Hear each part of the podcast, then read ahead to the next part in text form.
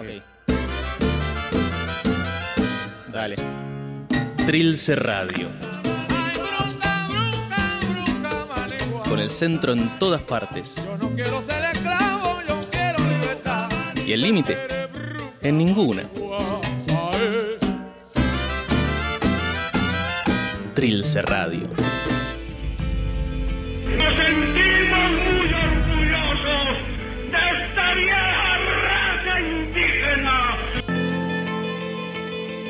Debajo del puente, donde el discurso de la academia se convierte en acción.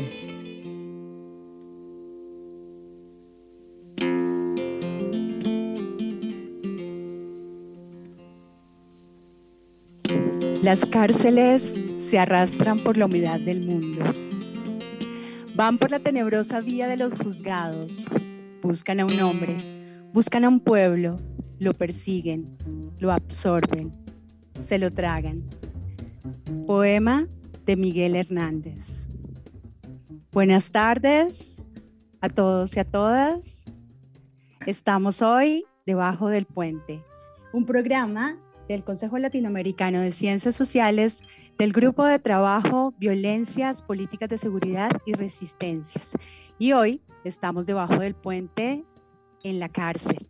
Y sí, es un lugar que precisamente está debajo del puente porque es un lugar en donde está muchas veces lo no visible, lo marginado y de lo que aquello que no se habla. Y hoy precisamente vamos a conversar precisamente de lo que no se habla y de precisamente esas miradas que necesitamos entender de cómo funciona la cárcel en América Latina. Soy Carolina Duque y hoy estamos con una invitada y un invitado, dos colegas maravillosos, maravillosa, grandes, importantes y que han realizado contribuciones en la región de manera muy determinante precisamente para explicarnos y para que podamos aprender sobre cómo funciona la cárcel en América Latina. Muy bien, y estamos hoy precisamente con Olga Espinosa, nuestra colega del grupo de trabajo Violencias, Políticas de Seguridad y Resistencias. Y Olga es abogada, magíster en Derecho de la Universidad de Sao Paulo, Brasil, candidata a doctora en Ciencias Sociales de la Universidad de Chile, fue directora del Centro de Estudios en Seguridad Ciudadana y actualmente es profesora de la Universidad de Chile, donde además coordina el magíster en Criminología y Gestión de la Seguridad Ciudadana. ¿Cómo estás y bienvenida debajo del puente, Olga? Carolina, querida, muchas gracias por esta introducción y sobre todo por esta invitación a participar en el programa. Gracias a ti, Olga. Y bueno, y está también con nosotros y nosotras Marcelo Bergman, es doctor en sociología por la Universidad de California, San Diego, es profesor y director del Centro de Estudios Latinoamericanos sobre Inseguridad y Violencia, CELIF, y la maestría en Criminología y Seguridad Ciudadana de la Universidad Nacional 3 de Febrero en Argentina. Ha sido profesor de, en universidades de Estados Unidos y México, consultor de organismos internacionales y ha realizado investigaciones y encuestas en más de 14 países de la región. Sus libros recientes son More Money, More Crime, Prosperity and Rising Crime in Latin America, de Oxford 2018, Drogas, Narcotráfico y Poder en América Latina y Presos and Crimes in Latinoamérica en conjunto con Gustavo Fondevila de este año del 2021. Y precisamente también este programa es una oportunidad para que Marcelo nos cuente sobre su libro reciente. Bienvenido Marcelo Bergman a Debajo del Puente. Bueno, muchísimas gracias, muchísimas gracias Carolina por la invitación. Un gusto, un lujo poder compartir eh, esta tarde eh, contigo Carolina y con una gran amiga como es Olga Espinosa. Muchas gracias nuevamente por la invitación. Y bueno, como siempre, debajo del puente. Hoy vamos a conversar y nos van a contar y nos van a explicar y vamos a aprender sobre cómo funciona la cárcel en América Latina. Y para ello también, como siempre, debajo del puente tenemos una ayuda de la música porque la música también nos muestra una realidad y sobre todo desde la prisión y desde la cárcel que estamos debajo del puente, estas canciones y esta música nos ayuda también a que las personas que están privadas de la libertad también puedan eh, ser escuchadas a través de la música. Así que vamos, eh, Luis Javier, que nos acompaña en Buenos Aires, vamos con la música. Oye, te hablo desde la prisión, Wilson Manyoma Hormona.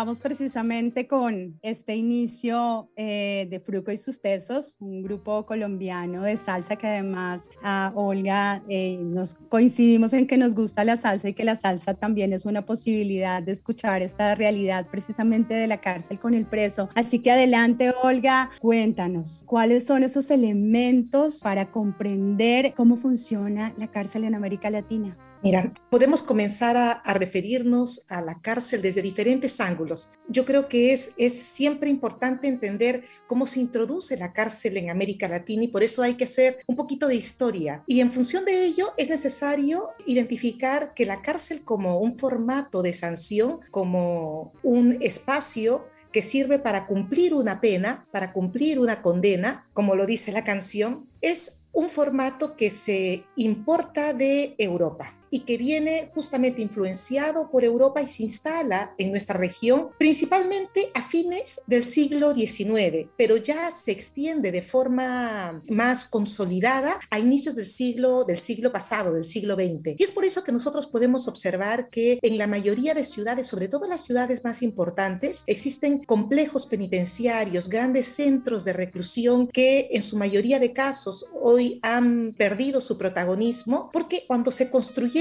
tenían una gran expectativa. Se plantearon como un proyecto de innovación y de generación de transformaciones de los sujetos. La idea era, un poco por la influencia de la criminología que se estudiaba en aquel momento, transformar a los sujetos, usar la cárcel como un mecanismo de transformación, de que alguien llegara malo en forma muy concreta y se fuera bueno. Pero estos, estos esquemas de transformación, a poco andar, fueron adquiriendo, o mejor dicho, fueron cayendo en decadencia entre otras cosas porque requerían niveles de inversión que ningún país estaba dispuesto a realizar y nosotros podemos observar que en la mayoría de casos, en la mayoría de países, estos grandes complejos penitenciarios, las grandes penitenciarías que existieron en, eh, a mediados del siglo XX han ido convirtiéndose en espacios que han sido sobrepasados en sus niveles de población, que presentan múltiples carencias y que llevaron a los gobiernos a diseñar otros formatos de cárcel no por eso habiendo resuelto las graves crisis que involucraban a los sistemas penitenciarios de nuestros países. Entonces, en términos generales, este es un modelo que se importa, se instala en la región, pero que a poco andar comienza a debilitarse por las dificultades de los estados de hacerse cargo de un proyecto en los formatos que al menos eh, se definieron como mínimos para el funcionamiento de estas cárceles en Europa y comienza a adquirir un matiz de decadencia de degradación, de vulneración permanente de derechos. Nosotros, sobre todo cuando miramos cómo estamos respecto al nivel de población encarcelada en el mundo, somos la región que más encarcela en, todo el mundo, entre otras cosas porque eh, no solamente, bueno, sobre todo cuando nos comparamos con Estados Unidos. Estados Unidos nos permite elevar nuestra, nuestra tasa de encarcelamiento a niveles muy altos, es decir, en Estados Unidos el promedio de tasa de encarcelamiento es de 700 presos, poco más, poco menos por cada 100.000 habitantes. En América Latina estamos hablando de 300, 350 presos por cada 100.000 habitantes, cuando en Europa ese promedio es de 100 a 150 presos por cada 100.000 habitantes. Entonces, somos un continente que encarcela en demasía o sea, que usa la cárcel como un mecanismo de control social formal, de un control social radical fuerte, pero al mismo tiempo tampoco entrega condiciones adecuadas para la convivencia y eso se observa cuando uno comienza a identificar cuáles son, por ejemplo, los niveles de ocupación o más comúnmente como se llama de hacinamiento. Y estos niveles de ocupación son extremos también si nos comparamos con otros países de la región. Entonces, nuestra región tiene condiciones bastante deficitarias para el funcionamiento de sus cárceles. Sí, bueno, y estas miradas precisamente de las, desde la investigación y del análisis, eh, porque esa es una forma de cómo explicar la cárcel. Estabas hablando de datos de tasas de encarcelamiento, de hacinamiento. Eh, Marcelo Bergman, ¿cómo precisamente se observa la cárcel desde estas investigaciones y desde los datos? Eh, y bueno, ¿y cuál es esa mirada ¿no? desde, desde la investigación y la evidencia? Bueno, muchas gracias. Eh, eh, esto tiene muchas aristas y tiene muchas miradas el problema de la cárcel, pero ciertamente es un problema muy serio que estamos atravesando en América Latina. Lo primero que yo voy a decir es que, como bien anticipó Olga, hay un abandono del ideal reencauzador, digamos, de readaptador que tenía la cárcel en sus comienzos. Las, las cárceles estaban eh, pensadas como eh, espacios donde se reencauzaba al reo a, volver a la sociedad eh, sin los supuestos vicios del delito, ya que se corregían a través de educación, programas de educación, programas de trabajo, etcétera, etcétera. Eso prácticamente se abandonó todas las constituciones de todos los países de América Latina dicen que la cárcel sirve para reencauzar, para readaptar al reo, pero en realidad prácticamente no se hace nada al respecto en las cárceles. Entonces, es una primera, eh, eh, una, una primera conclusión. El segundo es que, y esto hay muchos trabajos hechos, la cárcel es un orden, es un orden social. En ese orden social vive gente todos los días eh, mezclada eh, en forma cotidiana, con mayor o menor espacio, con mayor o menor acceso a comida, servicios sanitarios, a, enfermerías, a medicinas, etcétera, etcétera. Todo eso, eh, em, digamos, constituye un orden social en el cual los mismos, las personas privadas de su libertad interactúan e interactúan a veces en forma violenta y a veces no, eh, eh, pero se van formando códigos, códigos de comportamiento adentro, hacia adentro de la cárcel que, eh, bueno, que pueden tomar distintos carices y distintos matices. Lo que a mí me parece importante rescatar es lo siguiente. En América Latina, primero, todos los países de la región, todos, los 18 países de habla hispana de América Latina han tenido un crecimiento vertiginoso de la población carcelaria en los últimos 20 años. Ninguno se ha escapado a esto. Eh, y esto hay que entenderlo. ¿Por qué tenemos un crecimiento tan grande? ¿Y por qué las sociedades, los gobiernos y las sociedades en última instancia, han adoptado esta medida de encarcelar a quien, a quien transgrede la ley eh, habiendo, habiendo otras eh, sanciones que no necesariamente impliquen la privación de la libertad. Desde luego no estamos hablando para los homicidas o para los eh, secuestradores o para los violadores. Generalmente no hay discusión de que para ese tipo de sanciones tiene que haber una cárcel. Pero en realidad, y esto es el segundo dato muy importante, lo que predomina en nuestras cárceles no son eh, los violadores o los grandes narcotraficantes, sino eh, las personas que cometen delitos que llamamos de delito callejero, eh, eh, robo, robo a transeúnte, venta de droga, etcétera, etcétera.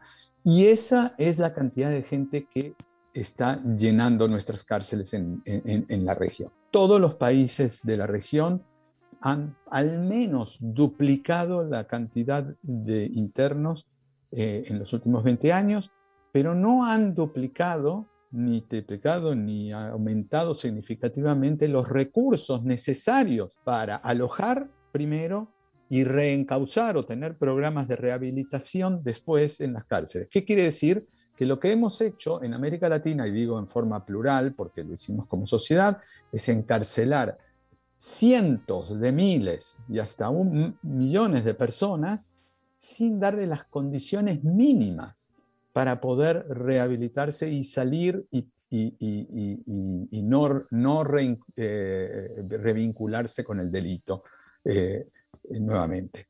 Entonces, este, esta es una realidad eh, severa porque la gente que entra a la cárcel después va a salir muy probablemente siendo eh, hacia de nuevo revinculación con el delito. Y complementando con lo, lo que menciona Marcelo, si bien es cierto, en términos generales, esta es la realidad efectiva, hay un crecimiento particular que vale la pena destacar, sobre todo por lo dramático de su envergadura, que es el crecimiento del número de mujeres privadas de libertad. Sí, se, hay varios estudios que han sido realizados en distintos contextos, Naciones Unidas, Banco Interamericano, etcétera, que ponen en evidencia que si el nivel de hombres privados de libertad ha aumentado en un 100%, el de mujeres en los últimos 10, 15, 20 años ha aumentado, se ha incrementado en un 200%, con todas las consecuencias nefastas que involucran el encarcelamiento de una mujer para el contexto familiar, para el contexto de sobrevivencia de su entorno directo. Entonces, el, marco de referencia es, es, si ya es complejo, tal como lo describe Marcelo, eh, puede ser aún más dramático si tomamos en cuenta algunos perfiles un poco más, más, más concretos, como el de las mujeres privadas de libertad. Y bueno, precisamente vamos en este recorrido de explicar cómo funciona la cárcel en términos de quiénes están en la cárcel, ¿no? Quiénes son los que llegan finalmente a la cárcel, pero además porque tengamos en cuenta que la creencia generalizada en la región es que la cárcel es la solución. Es decir, para el delito, la cárcel es la solución y es el único espacio para resolver los problemas eh, de seguridad eh, y los problemas, comillas, de, hasta de convivencia. Eh, y bueno, dentro de esta explicación de mm, cuáles son estas condiciones de la cárcel, vamos precisamente con un, un, breve pasaje etnográfico musical de los Tigres del Norte de la prisión de Folsom, que también la cantó en su momento Johnny Cash, en varios momentos. Es una canción icónica, es un lugar icónico, la prisión de Folsom y las eh, también en que viven, como también lo mencionaba Olga, cuáles son esas experiencias de las personas privadas de la libertad.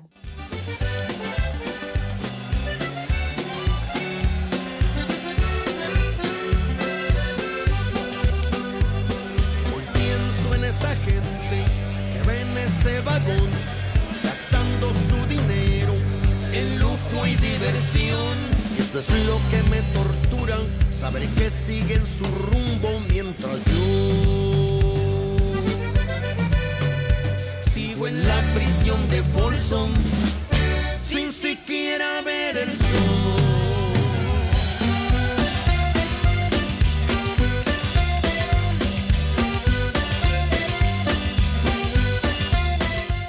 Bueno, lo cierto es que las, eh, muchas de las personas si bien ven el sol, lo ven poco, porque eh, las cárceles de América Latina en general no son cárceles eh, eh, amigables o habitables en las condiciones en que se encuentran actualmente. el problema del hacinamiento es un problema muy severo y como decía antes, también el acceso al agua potable, por ejemplo, o el acceso a la comida, o en, eh, el acceso incluso a, la eh, a, comidas, eh, e, es, es, un tema severo. Y por eso lo que nosotros observamos en América Latina es que los internos, los privados de la libertad, necesitan de sus familias que están afuera de la cárcel para que les provean bienes que les permitan sobrevivir dentro de la cárcel. Esto es un problema específico, muy característico de América Latina.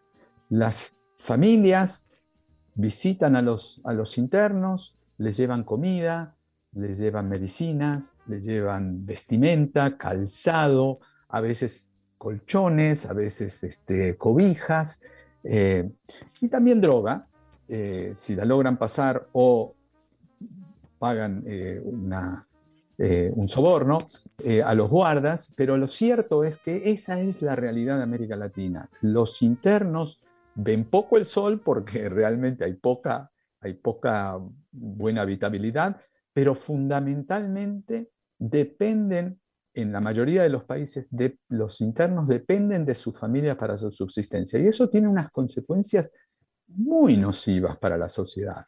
Porque en realidad, si una persona está dentro, la pareja que está fuera no es que tiene grandes medios como para poder comprar esas medicinas que la cárcel no le da para que eh, pueda darles con esas medicinas atender a la persona que está presa. Y entonces esa persona que está fuera necesita pedir un préstamo o necesita apoyarse en alguien que vaya a robar para que consiga ese dinero para que le pueda entregar eh, e, esa medicina hacia adentro. Es decir, las falencias que tenemos dentro de nuestros sistemas carcelarios en proveer los bienes básicos provoca que haya una disrupción social eh, muy agravada.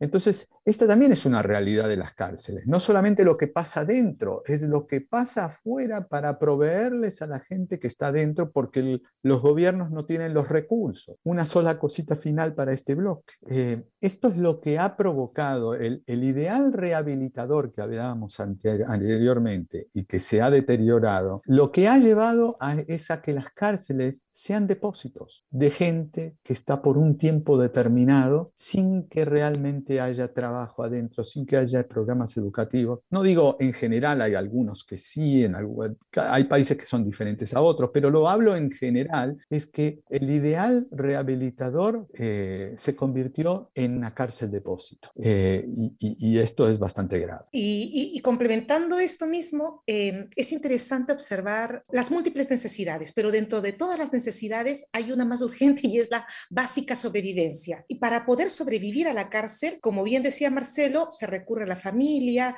se recurre a distintos mecanismos, pero también ha generado que los propios internos e internas en muchas cárceles de nuestra región se hayan tenido que organizar para participar activamente en la cogestión de la cárcel. Hay experiencias muy muy malas, muy nocivas, nefastas, en donde este grupo de, internos, de privados de libertad que se organiza y gestiona la cárcel, está asociado al crimen organizado y la lógica de funcionamiento también es delictiva. Vemos varias cárceles, sobre todo las más conocidas, están en Brasil, en torno al, primer comando de la capital, Comando Vermelho, en fin, pero también existen otras experiencias que no son tan nocivas en el sentido de que van hacia un sentido más prosocial, es decir, de favorecer procesos, procesos de, sobrevivencia positiva que también se pueden identificar. Y entre otras cosas, muchas de esas cárceles han conseguido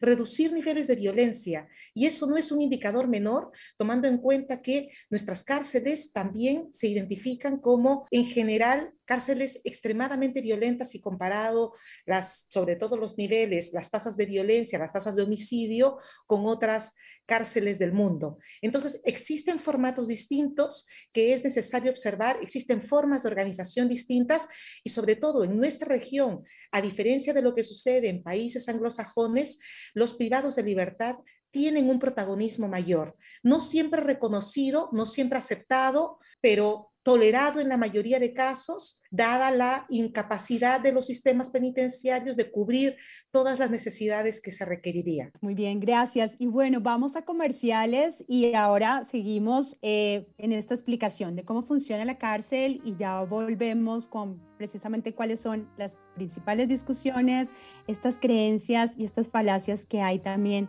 sobre la cárcel. Ya regresamos. Para todos los que creen que quedan cosas por inventarse y otras formas de dar pelea, existe Trilce Comuna, el club de beneficios de hasta Trilce. Con un pequeño aporte mensual, tenés descuentos en nuestro bar, entradas a espectáculos, talleres, libros y discos. Sé parte de Trilce Comuna y ayúdanos a sobrellevar este momento. Es, fácil. Entra a trilceradio.com.ar, cliquea, sumate a la comuna y elegí el monto con el que querés colaborar. Para ver nuestra programación o escribirnos, nos encontrás como Hasta Trilce en Instagram, Facebook y Twitter. Gracias por ayudarnos a seguir existiendo y colaborar con la cultura independiente. Atención, atención, mundo del libro. Tipeo, territorio y producción editorial organizada.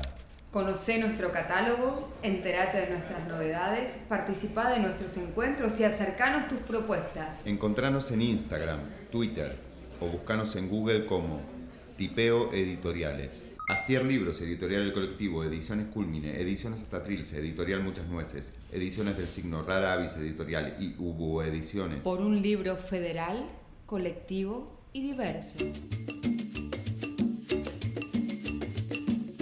Debajo del puente.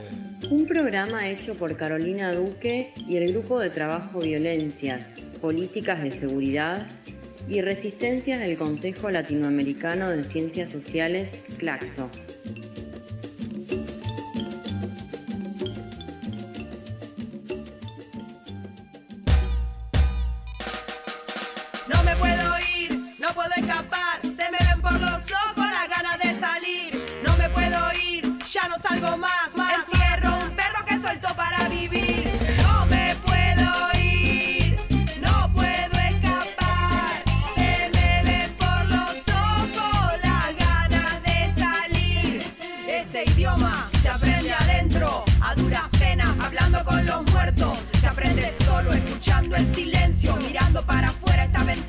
Consuelo.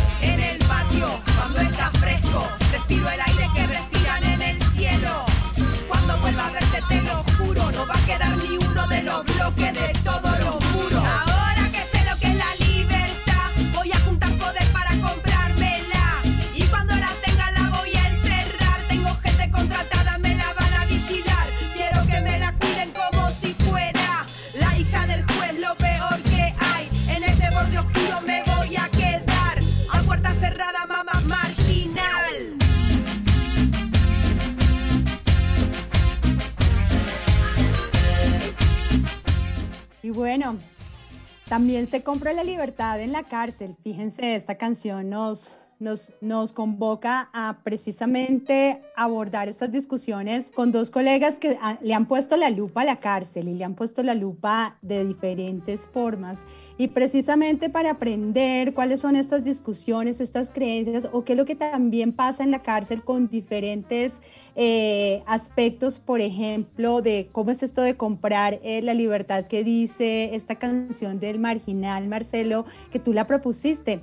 ¿Cuáles son estas discusiones y qué encierra esta canción con esto de comprar la libertad y de sentir, bueno, de, de- de lo marginal que hay, de todas estas cosas marginales que suceden en la cárcel y que no nos damos cuenta? Bueno, gracias. Sí, eh, me pareció pertinente eh, esta música porque eh, es la cortina musical de una serie, eh, para quienes no la conocen, es la serie del Marginal sobre la vida en la cárcel. Es una ficción de algo que se asemeja más o menos a la realidad. Eh, digo más o menos, pues está un poco exagerada, ficcionada, pero, pero en realidad eh, cuenta una realidad eh, bastante dura de la vida dent- dentro de la cárcel en este caso de Argentina, pero podría ser de cualquier otro país de, la región. ¿Y cuál es esa realidad? La realidad es que hay un grupo eh, de, que controla, un par de seis, siete personas, con un líder que controla eh, los negocios internos dentro de la cárcel, son los, de la,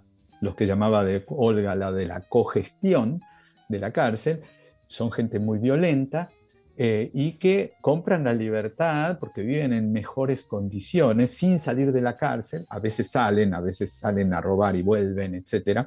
Este, eh, pero son, son los que tienen el liderazgo. Y lo interesante de esta, de esta serie es las peleas por el liderazgo, porque y, aquí viene el tema de la violencia dentro de las cárceles, que están es tan real, acabamos de ver la tragedia en, Ecuador hace apenas, no sé, algunas semanas, este, y siguen todavía, eh, y, y, esporádicamente vemos este tipo de problemas en distintos lugares de la región, eh, grandes matanzas, y uno dice, bueno, ¿cómo, ¿cómo es posible que tengan armas adentro y tienen granadas y hay grupos y controlan? Bueno, es el control por el mercado interno dentro de la cárcel. De esto estamos hablando, del el control de la venta de drogas, el control de la venta de alimentos, eh, el control de todo el orden interno. Y cuando hay un grupo, y esto es interesante, cuando hay un grupo monopólico, hegemónico dentro de la cárcel, hay paz dentro de la cárcel. El problema surge cuando hay conflictos entre dos o más bandas dentro de la cárcel y esto genera grandes matanzas porque ambas, ambas o las múltiples eh, pandillas disputan el control interno de la unidad. Y entonces ahí eh, eh, explota la violencia. Esto lo hemos visto en El Salvador, lo hemos visto en Honduras, lo hemos visto en Brasil, en el norte de Brasil en estos momentos, cada tanto hay una, una explosión, acaba de suceder en, en Ecuador y en general ocurre en la gran mayoría de los países. En cambio, cuando hay un control hegemónico, y esto es lo que ha sucedido, por ejemplo, en El, Salvador, donde separaron a las maras y la, la, la, la 18 ya no está más con la salvatrucha, y, eh, entonces hay controles hegemónicos, hay paz hacia adentro, adentro de las, de las cárceles. Pero es una paz eh, de una disciplina férrea, o sea, el que se revela puede, se juega la vida, o sea, nadie se quiere jugar la vida y entonces por eso lo aceptan, pero es una paz, yo llamaría una paz violenta, eh, porque hay un control muy férreo. Esto con un grado no tan violento, pero con cierto nivel de violencia, también ocurre en las cárceles de mujeres. Olga podrá, eh, gran conocedora, y, también existen niveles de violencia inferiores, eh, desde luego que el de los hombres, pero, pero, pero también sucede en las cárceles de mujeres. El tema de la violencia me parece que es un tema central porque rige la vida de la gente adentro. Lo, lo, lo más importante eh, dentro de la cárcel es sobrevivir. Lo que la gente está dentro de la cárcel, lo primero que quiere es poder llegar al día de salir y salir sano de la cárcel. Este, y para eso eh, bueno, nada, tiene que buscar protección. Eh, si uno entra solo y se indisciplina, le va a ir muy mal dentro de una cárcel. Eh, se tiene que disciplinar con la banda que tiene el control, tiene que hacer lo que le dicen los jefes, etcétera, etcétera. Es una vida, bueno, difícil, difícil y, y, obviamente muy violenta. Dentro de la cárcel por eso me parece que es, eh, es, muy importante estudiar el tema de la violencia dentro de la cárcel. Y, y, bueno, precisamente estos mercados de los que habla Marcelo y los niveles de violencia y que escalan a tal punto de estos enfrentamientos y de estas muertes, más de 200, más de 100, por favor, eh, corrígeme, Olga, en el Ecuador que, que sucedió eh, esta, estos asesinatos, pero además una de las, de las cuestiones que planteaba Marcelo era, aparte de la violencia interna y de los mercados internos, hacia el exterior, esa relación de esa criminalidad en la cárcel y de esa criminalidad externa. Eh, ¿Cómo es eso de que la cárcel no necesariamente está evitando más criminalidad precisamente por estas relaciones entre la criminalidad interna de la cárcel y cómo es esa relación con la criminalidad externa, Olga? A ver, yo creo que es importante hacer algunas precisiones. Efectivamente, las masacres, como la recientemente ocurrida, son masacres que nos conmueven, que nos movilizan, que nos indignan y son, los episodios, son episodios que, nos guste o no nos guste, son, son, son frecuentes en nuestra región. Em, pero en los estudios que estoy realizando ahora sobre violencia carcelaria y formas de organización de la cárcel, un dato que surge de manera recurrente es que no todas las cárceles son iguales. No todas las cárceles son iguales, en muchas se genera, como bien decía Marcelo, esta lógica de la organización de algunos líderes que sobre la base de dinámicas de poder, muchas veces asociados a el control de la droga o el control de los distintos mercados ilegales, van organizando, definiendo y cogobernando de alguna manera. Sin embargo, existen varios formatos de cárceles, varias experiencias de organización de la cárcel y estas experiencias también han ido presentando formatos innovadores que son interesantes de, relevar. Sobre todo, experiencias que van asociados a la introducción de algunos mecanismos de democracia dentro del sistema carcelario. Una experiencia, por ejemplo, que me llama muchísimo la atención es la que se, da, la que se dio en el contexto peruano, en Lima, en la cárcel de San Juan del Urigancho, una cárcel que tiene 10.000 internos, que durante muchos años funcionó bajo la lógica que escuchábamos en la canción El Marginal y que bien describía Marcelo, una lógica en donde un pequeño grupo de eh, líderes delictivos tenía el control y, claro, iba disputando o se iban dando episodios de más violencia o menos violencia según mayor control o menor control que tenían del mercado. Se genera el año 2012 una reforma en donde se introducen una serie de mecanismos democráticos que permiten al Estado, a la autoridad penitenciaria, generar control de la representación de los presos. Más que control, mecanismos de fiscalización, de acompañamiento, de, exigencia de rendición de cuentas. Y va mutando el formato regular de, eh, de líderes negativos hacia una representación eh, más de perfil democrático, como nosotros podríamos entender en un contexto no carcelario, en un contexto de libertad. Entonces, entre otras cosas, no quiero decir que este sea un modelo ideal ni un modelo que no esté exento de dificultades, pero es un modelo en el que privados de libertad, funcionarios penitenciarios y autoridades del sistema central interactúan, buscan soluciones a los distintos problemas y se, se demarcan formas de, de gestión. Los niveles de violencia, de muertes en San Juan del Urigancho, una cárcel con 10.000 presos, son infinitamente menores a cualquier otra cárcel que uno podría ver de, de mejores condiciones de infraestructura en cualquier otro país de la región. Entonces, ¿qué nos lleva a pensar? Nos lleva a pensar que hay que reconocer que no toda América Latina tiene un formato como el que hemos visto en la masacre de, Guayaquil, ni como la que hemos visto en distintos episodios de violencia en Brasil, en el nordeste de Brasil, en, bueno, en fin, en distintas cárceles de nuestra, de nuestra región.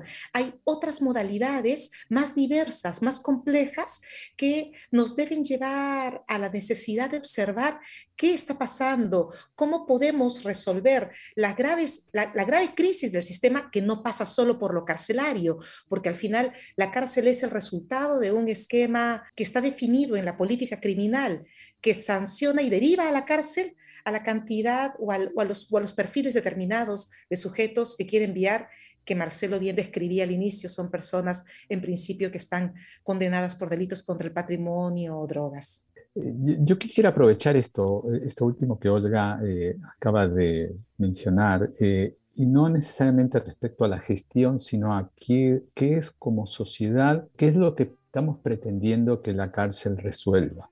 nosotros, digo, como sociedad, castigamos a una persona que comete un ilícito sancionándolo de alguna manera. Y eso tiene su lógica. Pero lo que ha sucedido en América Latina es que con el crecimiento del delito que hemos tenido en los últimos 30 años, 20, 30 años, la única solución realmente creativa, no creativa, pero la única solución que le hemos encontrado es incrementar las penas, meter más gente presa, etcétera, etcétera, esperando que eso resuelva el tema de la criminalidad.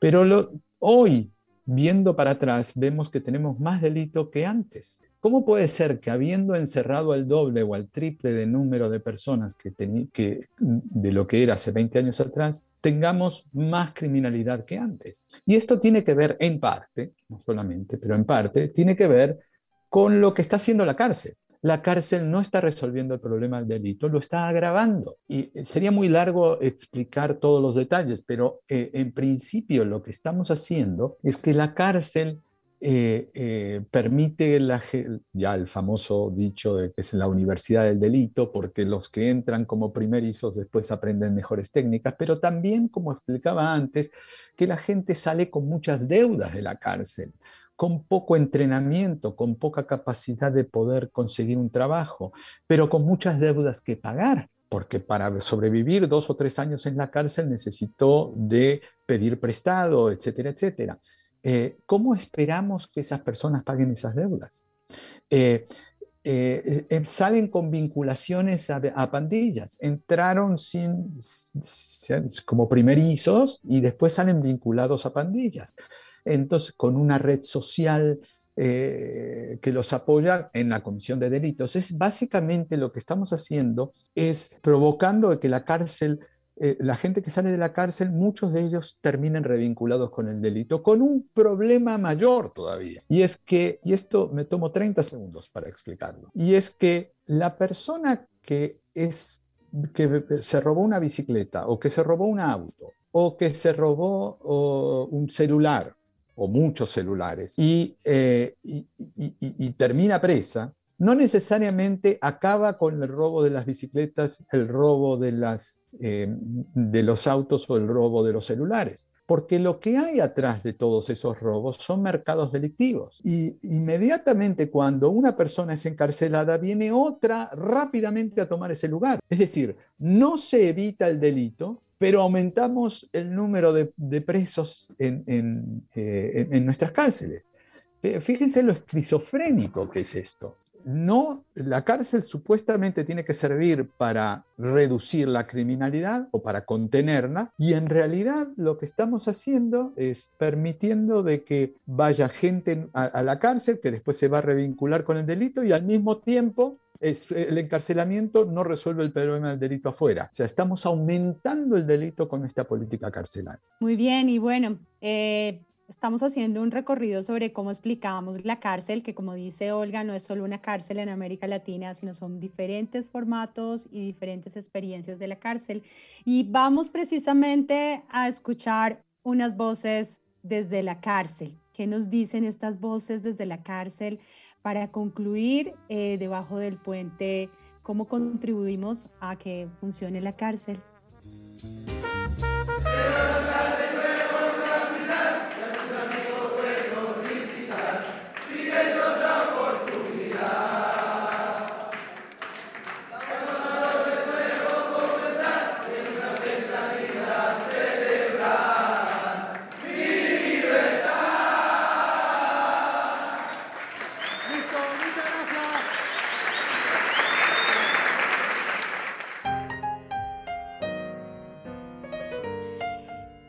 Bueno, eh, estas voces en el Callao, ¿verdad? Eh, Olga cantando esta canción de Mi libertad.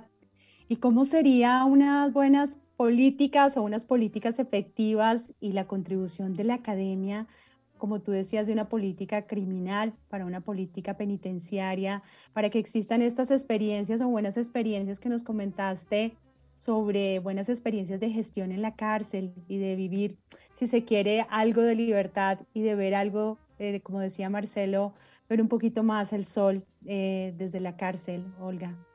Quiero, quiero que ojalá si dentro de los mensajes que podemos nosotros dejar dentro de, a través de este programa, remarcar una, un comentario que, que Marcelo destacaba ahora al final, y es de que no necesitamos más cárcel, necesitamos menos cárcel no podemos combatir el delito a través de la cárcel, porque justamente el efecto es exactamente el contrario. Entonces, ese es un gran mensaje.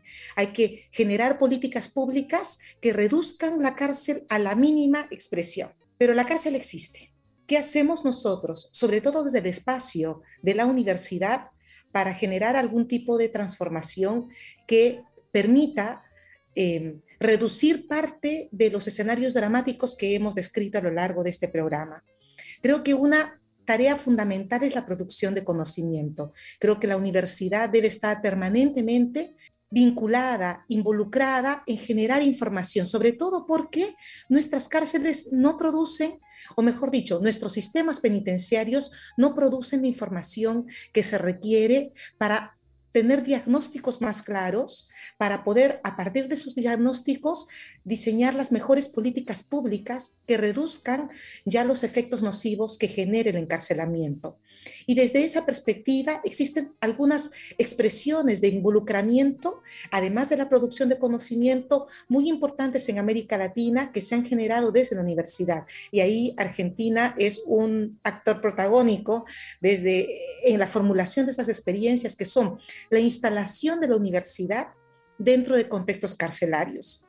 En Buenos Aires, sobre todo, pero no solamente y en Buenos Aires, sino en, varios, en varias eh, ciudades del país, existen muchas experiencias, muchas universidades que han ido formulándose, instalando programas eh, diversos, eh, académicos, de distinto formato, formal, informal, etcétera, pero que ya no solamente se puede observar en Argentina, sino también en varios países de la región. Lamentablemente Chile es uno de los más débiles en esa expresión, pero creemos que, en fin, se está caminando y estamos empujando para que en esa línea se vaya avanzando. Entonces, la idea es ir instalando lógicas distintas que quiebren aquello que comentábamos al inicio, este orden, este orden, este orden carcelario que está mediado por la violencia y por lógicas que no necesariamente habilitan a las personas a enfrentar el contexto de libertad de una forma positiva. Gracias, Olga. Y bueno, Marcelo, eh, tu último libro, Prisons and Crimes in Latinoamérica, eh, que tiene pues también unas conclusiones y unos aportes para que exista, no sé si para que funcione la cárcel, frente a lo que tú decías al principio, la cárcel no está cumpliendo con su función eh, de rehabilitación o de, de, poder generar un nuevo proyecto de vida también, ¿no? De poder no tener más niveles de reincidencia. Así que bueno, tu último libro, felicitaciones también por este libro porque se, lanza, se lanzó este año. Eh, y también te pregunto, ¿qué libro te, ¿cuál es el siguiente libro que vas a escribir con otras condiciones, ojalá de la cárcel? Me imagino que, que con unos cambios distintos. ¿Cuál libro te gustaría escribir precisamente frente a, a estos cambios o a esto que soñarías o pensarías hacia un futuro de cambio. A ver, muchas gracias. No, eh, eh, lo que voy a hacer es que voy a escribir estos libros en español para que circulen en la región. Yo creo que tienen que tener una circulación y el año que viene posiblemente ya salgan en, castellano para que se puedan, eh, pueda alcanzar a, mayor audiencia porque es muy importante. Yo concuerdo con, con Olga, hay que cambiar, hay que modificar y apoyar toda iniciativa que reduzca eh, el tipo de sentencias condenatorias por delitos de, baja cuantía y de relativa... no, podemos, Estados Unidos, en nuestros países de América Latina son países de ingresos medios, no tienen los recursos como para generar cárceles eh, que alojen Hoy en día viven más de un, hay 1.600.000 personas privadas de su libertad en, en, América Latina. Nosotros no tenemos los recursos para darles lo más preciado que busca una persona, que es la dignidad.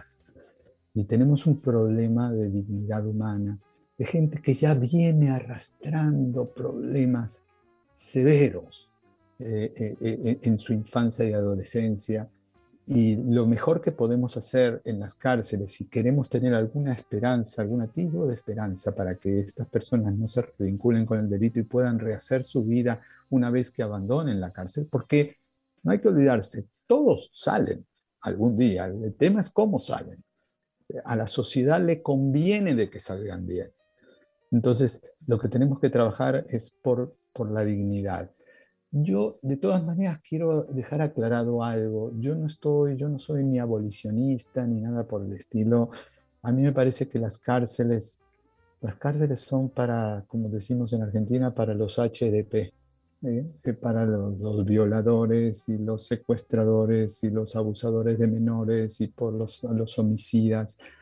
Para esas, para esas personas, digamos, eh, para eso están pensadas las cárceles no para la persona que se roba una bicicleta o que se roba los celulares, etcétera, etcétera, que no está bien, yo no, no, no, estoy justificando, pero la cárcel no resuelve el problema con esa gente, estamos llenando la cárcel de esa gente y, este, y, y agravando los problemas de todos.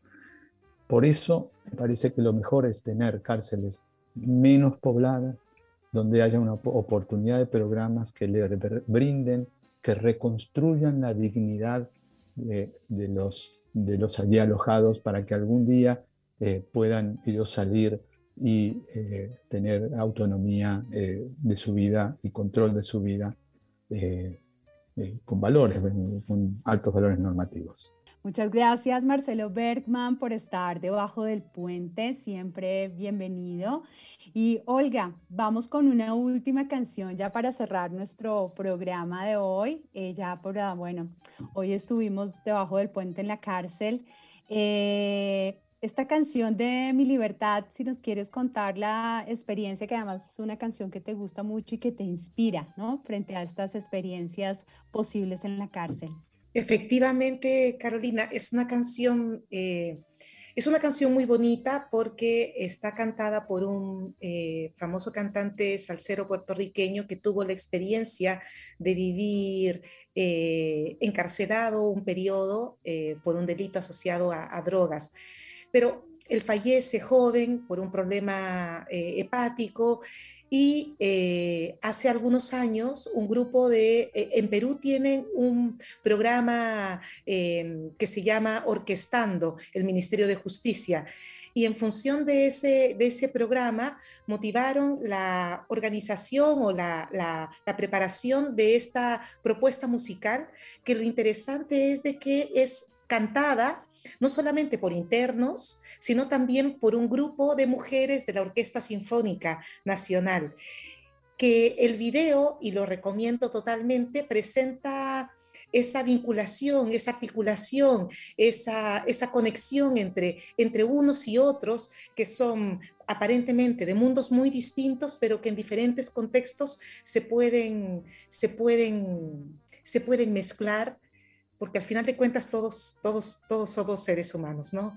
Y, y esa experiencia de, de, mezcla, de, de, valoración de la dignidad, que es un poco el, el, el trasfondo que está detrás de la, de la canción, es, es preciosa. Gracias, Olga, por estar debajo del puente. Olga también colega del GT, Violencias Políticas de Seguridad eh, y Resistencias. Y bueno, cómo funciona la cárcel en América Latina. Aprendimos hoy, muchas gracias a Marcelo y a Olga. No es solo una cárcel, son diferentes las experiencias y cómo funciona la cárcel, en parte cómo funciona la sociedad, cómo estamos funcionando nosotros. Y por eso también este es un, un llamado eh, y una pequeña contribución para que la cárcel sea más humana, para que la cárcel sea más digna, pero para que cada uno y cada una de nosotros y nosotras podamos contribuir desde lo que hacemos, desde lo que pensamos, desde lo que construimos, espacios de dignidad, espacios de humanidad y espacios de solidaridad para que el delito no sea una opción y para que tampoco la cárcel sea una opción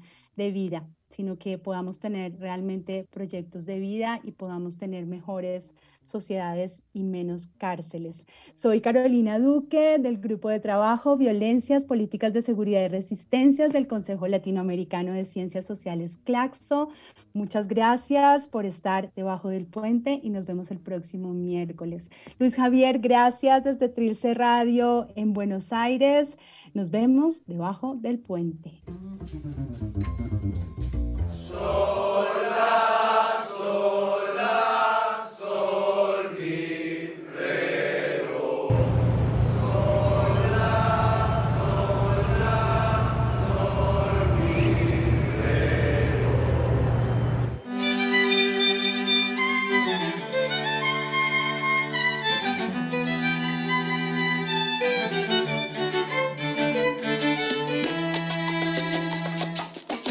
una colea de cigarro más. Un cenicero que va a reventar. La misma historia triste y sin final. El mismo cuento de nunca acabar. Y la carcajada toda madrugada. Oh, oh, oh,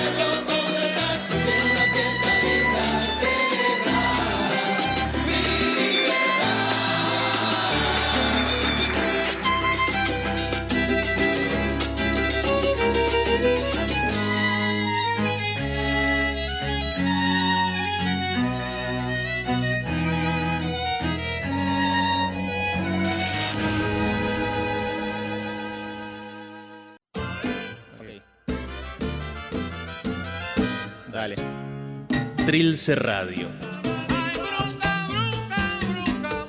Con el centro en todas partes. Y el límite, en ninguna. Trilce Radio.